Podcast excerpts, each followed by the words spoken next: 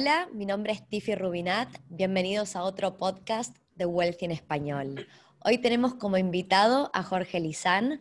Jorge es experto internacional en bienes raíces en retail. Hace más o menos 16 años emigró de México a Estados Unidos y actualmente es consultor independiente, es el director de Lizán Retail Advisors. Hola Jorge, ¿cómo andás? Hola Tiffy, ¿cómo estás? Muchas gracias por, por invitarme. Eh, realmente muy eh, apreciado y, ha sido un honor poder aceptar esta, invitación. No, gracias a vos por compartir tu tiempo, tus aprendizajes y experiencias con toda la audiencia.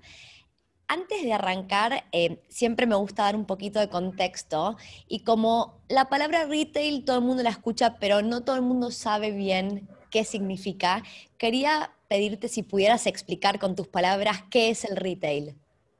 Claro. Eh, básicamente en la actualidad es una palabra muy genérica. En, español es el consumo minorista, eh, de alguna manera. Pero son todas las actividades económicas que, tienen eh, un frente al, público, ¿no? Este, cualquier tipo de tienda que puede ser, es más, se agrupan también ahí hasta las actividades de restauración, los restaurantes y, y los alimentos y bebidas, ¿no?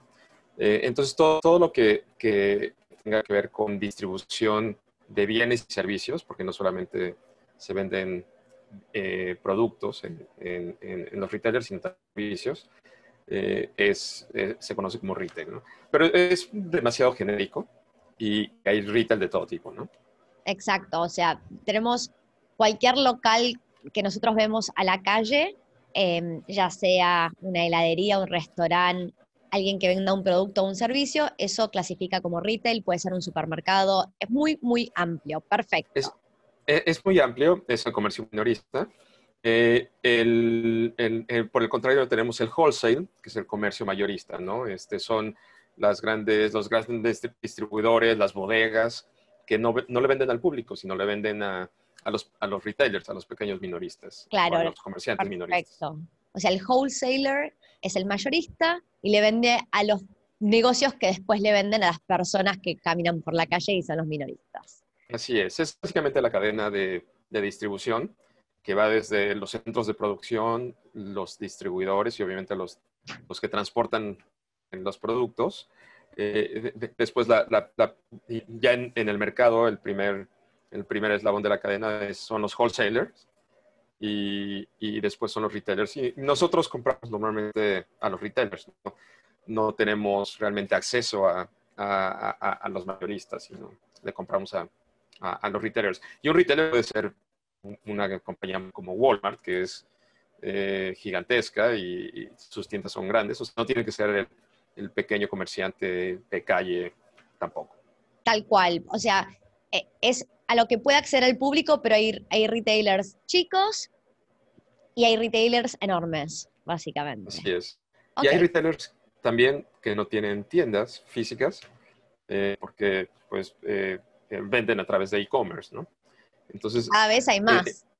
sí, sí, claro. Este, en, el pasado, y bueno, y, realmente retail es, es, es muy antiguo, ¿no? O sea, prácticamente desde el, desde que existe la humanidad, eh, hay retail, porque es el comercio. O sea, la gente que vendía en los mercados o en, los souks o en las plazas de los pueblos, eh, de alguna manera eran, retailers. Pero eh, más o menos en el siglo XIX se empezó a organizar la industria y, desde ese momento ya se, de alguna manera, se, conoce como una industria y se conoce a, los retailers.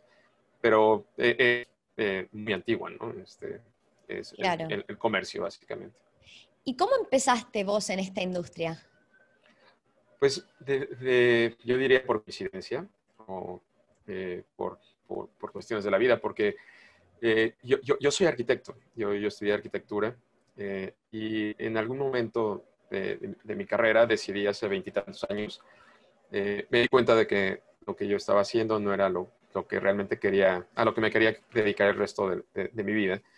Y, empecé a buscar eh, otra, otra industria, otra actividad.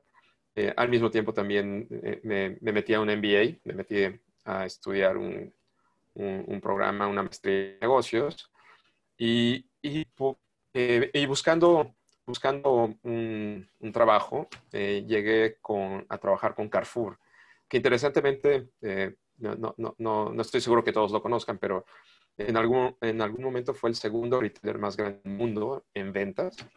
En su, en, su pico, su pico vendió tal vez, no sé, 300 billones de dólares o eh, era gigantesco. Eh, después Walmart era el segundo.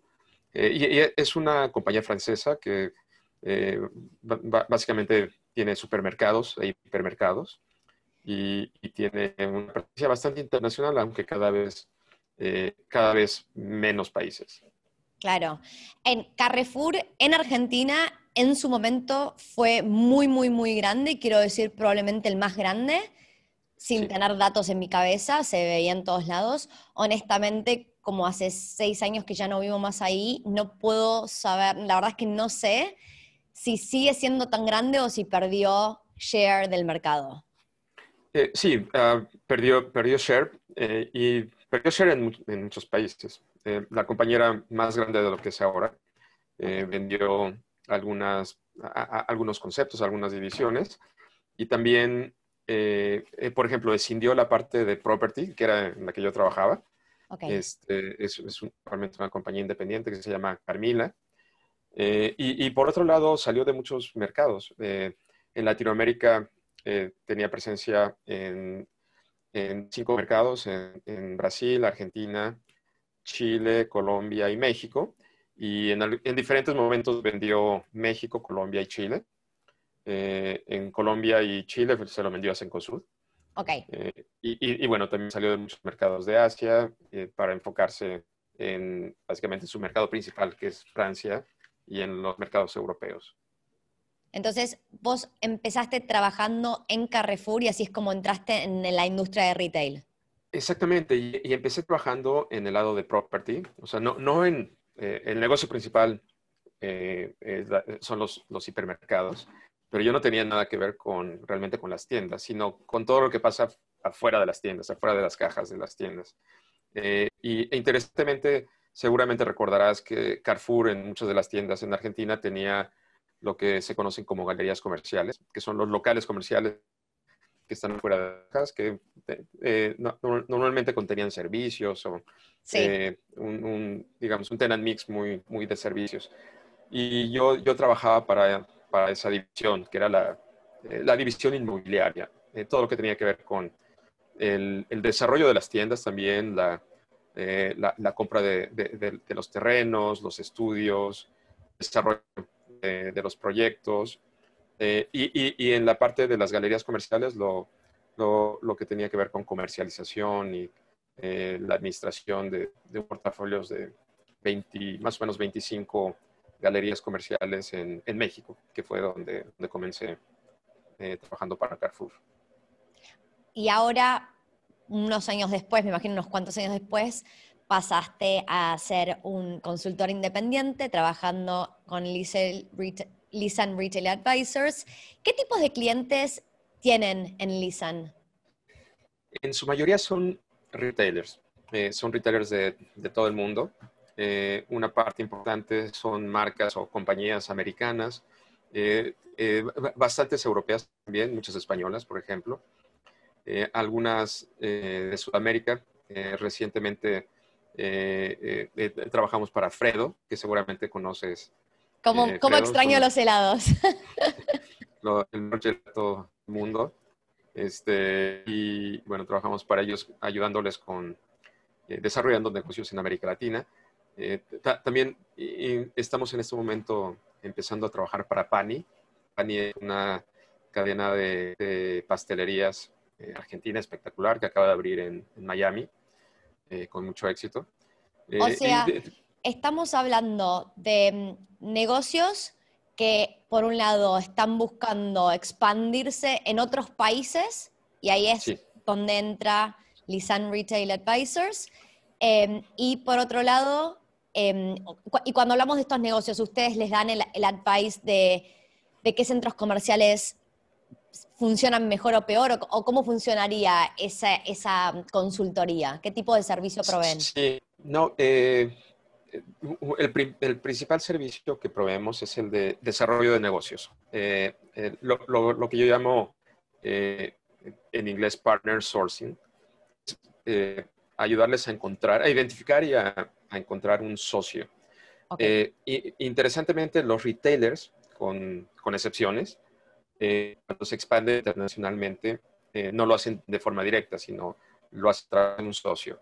En, la mayoría de las veces es una franquicia, a veces es una licencia, a veces es un joint venture. Eh, en, pocas, en pocos casos, en excepciones, lo hacen directamente. pero básicamente nosotros les ayudamos a identificar socios en diferentes partes del, del mundo a, veces también ayudamos a, identificar las ubicaciones, los locales eh, comerciales para establecer las tiendas. Eh, y en otras ocasiones también les ayudamos a desarrollando los, todos los estudios, ¿no? Todos, los estudios que tienen que ver con, con la entrada de un, a un nuevo mercado o la factibilidad o el potencial que tiene un mercado en específico para ellos. Clarísimo. ¿Y cómo evolucionó esta industria a partir de COVID? Pues estamos aún eh, viéndolo. Realmente eh, no, no, no, hay, no podría decir que hay ya conclusiones de, de, cómo evolucionó, sino sí, sí evolucionando. Eh, la industria ha sido impactada, impactada gravemente, obviamente, porque los cierres de, todas las actividades este, los lockdowns, las, las cuarentenas, básicamente han cerrado principalmente eh, pues, los centros educativos, las escuelas, los centros de trabajo, las oficinas y, todo el comercio. Eh, entonces, pues eh, definitivamente en algunos países ha sido más estricto que en otros, pero, pero en todos, yo creo que no hay ningún solo país del mundo que no haya tenido un lockdown, algunos más grandes que otros, y siempre, bueno, cerraron las tiendas. Y, sobre todo, a inicios del, del año pasado, entre, digamos, entre febrero y junio, que fueron meses donde eh, se dieron los lockdowns eh, más uniformes en todo el mundo, porque después han abierto y, cerrado y, han vuelto a abrir. Eh, fue, fue, fue, cuando prácticamente al mismo tiempo, por lo menos en abril y mayo, prácticamente todos los, los centros comerciales y todas las tiendas importantes del mundo estuvieron cerradas, con, con excepciones, porque obviamente los supermercados y, y, tiendas de necesidad de productos de primera necesidad estuvieron abiertas, ¿no?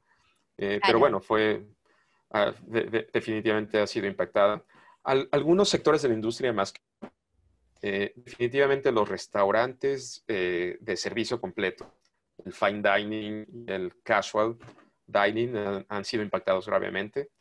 pero por otro, las boutiques que, venden ropa o indumentaria, pero, pero hay otros segmentos que no. O sea, por ejemplo, los supermercados eh, el año pasado en algunos meses vendieron más que, que en el 2019 y, y, y, algunas, algunas otras actividades eh, por, por, por, la pandemia, por ejemplo, en algunos países las farmacias y, y algunas actividades pues tuvieron, tuvieron ventas mayores que, que, que, que el año pasado. Esa iba a ser mi siguiente pregunta. ¿Qué tipos de negocios vos viste que han crecido a partir de COVID? Y cuando arrancaste explicando que el retail también pueden ser minoristas que no necesariamente tienen un local a la calle, una de las em, cosas que yo he visto acá en Australia en, en, particular que han crecido mucho son todos los negocios de e-commerce, ¿no? La gente está pidiendo muchas más cosas online. Entonces, nosotros desde lo que vemos acá en Australia hemos visto como todo lo que es warehouses, donde la gente almacena los productos de e-commerce, ha crecido muchísimo, por ejemplo. Eso es algo que me imagino que allá también ha sucedido. Sí, claro. Eh, eh, independientemente de que hubo algunas actividades eh, que tuvieron ciertas ventajas y otras que fueron más afectadas, yo, yo te podría decir que realmente lo que creció no fue un segmento en específico, sino sino canales de, de, de, diferentes retailers, ¿no? O de diferentes tipos de, retail. Entonces, definitivamente el, el canal en línea o e-commerce, eh, todo el mundo tuvo un salto gigantesco, ¿no? Eh, eh, por ejemplo, en Estados Unidos, antes de COVID representaba como el 11%. Si, si te pueden saber, es, es relativamente pequeño, ¿no? 11% de las ventas de retail en todo Estados Unidos era, era pequeño. tal vez en el pic de COVID llegó tal, no sé, entre el 15 y 16% y está ahí tal vez 14-15%. Eh, eh, sigue siendo un porcentaje pequeño eh, para el total de las ventas de retail, pero obviamente con un crecimiento en el último año en promedio tal vez del 60 o del 70%. Y esto en, todo el mundo. por cierto, Argentina es uno de los países que tiene mayor penetración en, ventas en línea. Es el país de origen de, Mercado Libre, por ejemplo, el principal retailer de e-commerce en, en Latinoamérica. Y en todo el mundo, eh, el e-commerce un incremento muy, muy, muy significativo. Eh, eh, el crecimiento no es nuevo, Y, tampoco el, el, el, canal es nuevo, porque pues tiene 20, casi 30 años, ¿no? Amazon fue fundado hace 26, 27 años. Entonces, bueno, no, no es nuevo y, y, y, a pesar de que era un, una parte pequeña de la industria, un segmento pequeño de la industria, eh, pues era el que más crecía antes de COVID. Y, con COVID, pues definitivamente ha, tenido un incremento eh, muy, muy grande. Eh, ¿Qué tanto más va a crecer? Bueno, seguramente seguirá creciendo. no, no creo que a, ritmos que creció en el último año, pero seguirá creciendo. Pero no, no, no va necesariamente a sustituir al, al retail físico. Eh, eh, la, la, multicanalidad o omnicanalidad es algo que, de lo que ya se hablaba desde hace muchos años y, cada vez es más importante. Eh, lo que sí es cierto es que retailers puramente físicos que solamente puedan vivir y tener éxito a través de vender físicamente, cada vez es menos. Y, y, son excepciones. Por ejemplo, una de las excepciones más conocidas tal vez es Primark, Primark de, de, de, Irlanda. Es una marca que no, no, no tiene e-commerce. Y, no tiene e-commerce por, por, una razón muy sencilla, porque venden a precios tan bajos que, y, el e-commerce es tan caro, increíblemente. Pudieras, pudieras pensar que no, porque no tienes, no tienes tiendas, pero, pero el hacerlo correctamente eh, te, requiere recursos gigantescos de no solamente de los, los centers o los warehouses, sino eh, pues eh, una cantidad de, de logística, de medios de, transporte para lograr llevar los productos al usuario final, que es muy, muy caro. entonces, para un retailer que vende tan, a precios tan bajos y tiene un margen tan pequeño, el hacer e-commerce es, es, muy, muy caro, porque además, una de las ventajas del e-commerce es que eh, teóricamente puede regresar eh, eh, la, mercancía sin costo, ¿no? Entonces, eso le cuesta carísimo a, a, los retailers en línea, ¿no? Claro. y obviamente a los precios de Primark sería, no sería sostenible el, el, poder tener e-commerce. Sí, es, es, una temática súper interesante la que mencionás. hablaste de Amazon, Em, por lo que yo tengo entendido, cuando trabajaba en, mi antiguo rol en Unilever, acá Amazon estaba abriendo em, sus oficinas y, yo estuve en varios proyectos de lanzamiento de productos por Amazon acá en Australia. Y cuando la gente tiene la opción de ser miembro de Amazon Prime, por ejemplo, y hacer todos estos pedidos donde el delivery está cubierto y uno puede volver la verdad es que lo que yo empecé a entender es que ellos, hasta llevar el negocio a un cierto tamaño, iban a generar pérdida por varios años antes de poder generar ganancias. Y, cuando vos hablas de todo lo que es e-commerce, em, suena que es eso, uno pensaría que los costos son súper bajos porque uno no tiene tanto personal para atender al público y no tiene un negocio físico, pero todo lo que es la distribución ida y vuelta es bastante cara y bastante compleja. Así que es verdad que venía creciendo muchísimo antes de COVID y COVID aceleró el crecimiento para algunas de las industrias de, retail por e-commerce, pero es, eso, es, es, algo que no es nada nuevo y, y probablemente se aceleró nomás. El, la gran diferencia entre el e-commerce, desde el punto de vista del consumidor, entre el e-commerce y el retail físico, es que si, si, si tú quieres comprar la, blusa que, que traes eh, puesta en este momento por e-commerce, el, el, costo de llevártela a tu casa lo, lo, lo cubre eh, Prime, eh, lo cubre Amazon. si, si, tú quieres ir al mall, a, no sé, algún Westfield, a, a comprarla, pues el tiempo y la gasolina, eh, eh, el, desgaste del, coche y, y, bueno, todos, todos los costos los cubres tú, ¿no? El, ir. Pero sobre todo el tiempo, ¿no? Es lo, más caro, ¿no? Entonces, si te, si te consume dos horas en ir eh, al a comprar esa blusa, pues son dos horas que puedes estar produciendo riqueza, ¿no? Entonces, es un modelo de negocios totalmente diferente y, y sí, es eh, muchas veces es más caro. Además, eh, una, de las dificultades que, que, todos los retailers en línea incluido Amazon, pero obviamente Amazon ha ido perfeccionando en los últimos años, es lo que se última milla, ¿no?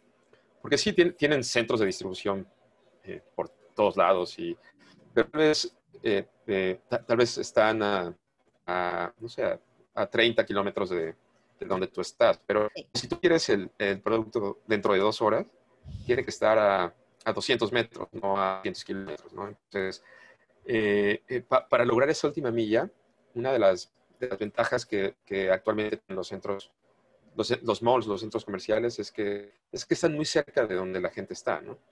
Eh, entonces, el, el, desarrollar fulfillment centers en, en, los centros comerciales es, un, es una gran idea, ¿no? Porque además eh, desde, ese fulfillment center te pueden enviar mercancía, pero también tú puedes ir a, recogerlo en, el famoso click and collect. Eh, y, puedes, bueno, puedes ir tú mente. Qué temática súper interesante. No sé, nos está acabando el tiempo, Jorge, así que voy a pasar a la última pregunta, que es la que le suelo hacer a todos los invitados. ¿Qué significa la palabra riqueza en inglés wealth para vos? Yo, eh, eh, en mi opinión, es una palabra bastante eh, política o, completa, comprensible en, inglés, porque no solamente es riqueza monetaria o, una riqueza económica, sino también riqueza cultural y, todo el bagaje cultural que, que, la gente tiene, que los pueblos tienen, que los países tienen. Eh, y, y, todo, todo lo que acumulamos, no solamente de riqueza, sino, sino de herencia y de, de, de, cultura. ¿no? Entonces, para, mí va mucho más allá de solamente la riqueza económica, sino la riqueza cultural y, la riqueza eh, tanto culinaria como de tradiciones de, los diferentes pueblos. Qué linda definición, me gusta mucho. Em, mira, justo estamos llegando al final y estoy empezando a tener un poco de problema con el internet. Me dice que la conexión no es muy buena, así que pido disculpas a la audiencia para todos los que están escuchando. Jorge, me encantó tu definición de riqueza. Quiero agradecerte por tu tiempo, por compartir con nosotros toda tu experiencia y tus aprendizajes. Y para todos los que están ya sea mirando este video por YouTube o por Facebook o lo están escuchando por Spotify, Apple Podcast, no dejen de suscribirse al canal y nos vemos la próxima. Muchísimas gracias, Jorge. Hasta luego. Muchas gracias, Tiffy.